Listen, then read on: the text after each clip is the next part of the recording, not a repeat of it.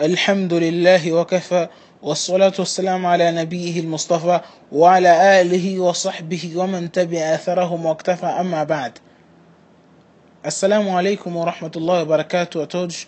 Depois de louvar Allah subhanahu wa ta'ala e pedir que a paz e a sua bênção estejam com o último mensageiro, Muhammad sallallahu alaihi wasallam, juntamente com a sua família, seus companheiros e aqueles que o seguem neste dino do Islã.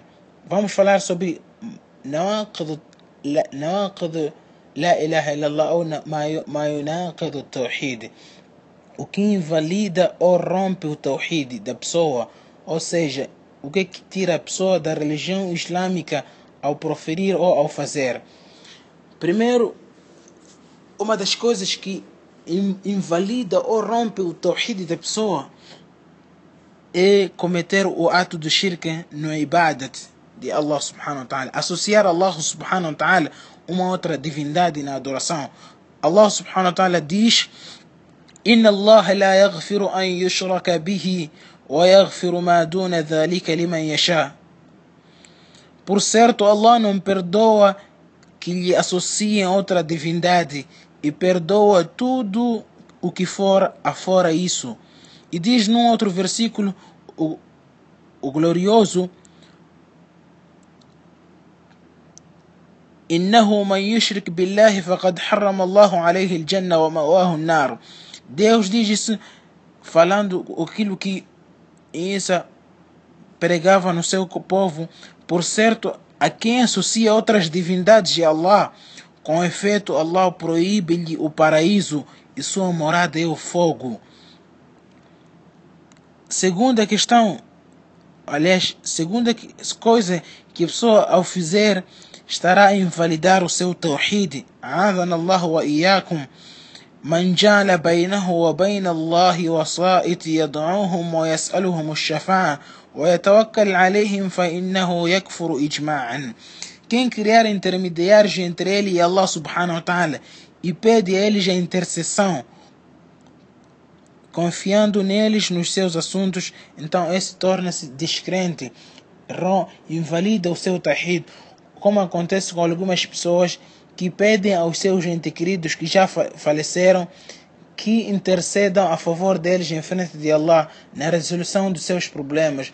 Aí vão às campas, vão, começam a pedir, meu avô, meu pai, meu tio, vim aqui à sua campa para poder ver se, se pedes a Allah lá onde estás, para que a minha vida comece a andar muito bem, estou sem emprego, estou, estou com problemas familiares. Então isto aqui é criar intermediários e quem o fizer isto está invalidou o, tawhid, o seu tawhid e já torna-se um kafir, um descrente.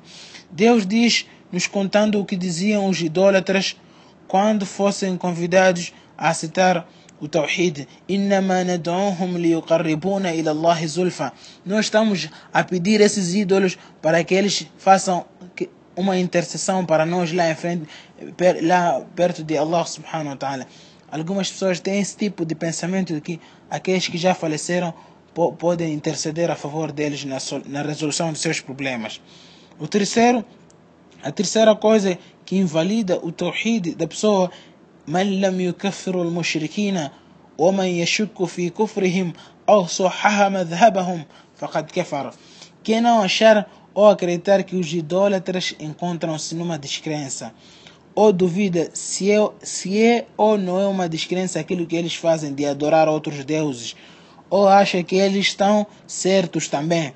Então, este, este tipo de pessoa também torna-se descrente e acaba de invalidar o seu tawhid. A quarta coisa, prezados irmãos, من يعتقد أن هدي خير النبي صلى الله عليه وسلم أكمل من هديه أو أن حكم غيره أحسن من حكم محمد كالذين يفضلون حكم الطواغيت على حكم الرسول صلى الله عليه وسلم ويفضلون حكم القوانين على حكم الإسلام. Quem acreditar que há algo melhor, há uma guia melhor que a guia trazida por Muhammad sallallahu alaihi wasallam e que há uma sentença melhor que a sentença trazida por Muhammad sallallahu alaihi wasallam como aqueles que têm preferido, por exemplo, serem julgados pelas leis mundanas colocadas pelo homem acima das leis trazidas por Muhammad. Eles, em vez de optar pela, pelas leis islâmicas, eles desprezam, preferem as leis mundanas, desprezando, desdenhando as leis trazidas por, por Muhammad da parte de Allah subhanahu wa ta'ala. Vamos dar continuidade com a quinta coisa que invalida ou rompe o tawhid da pessoa.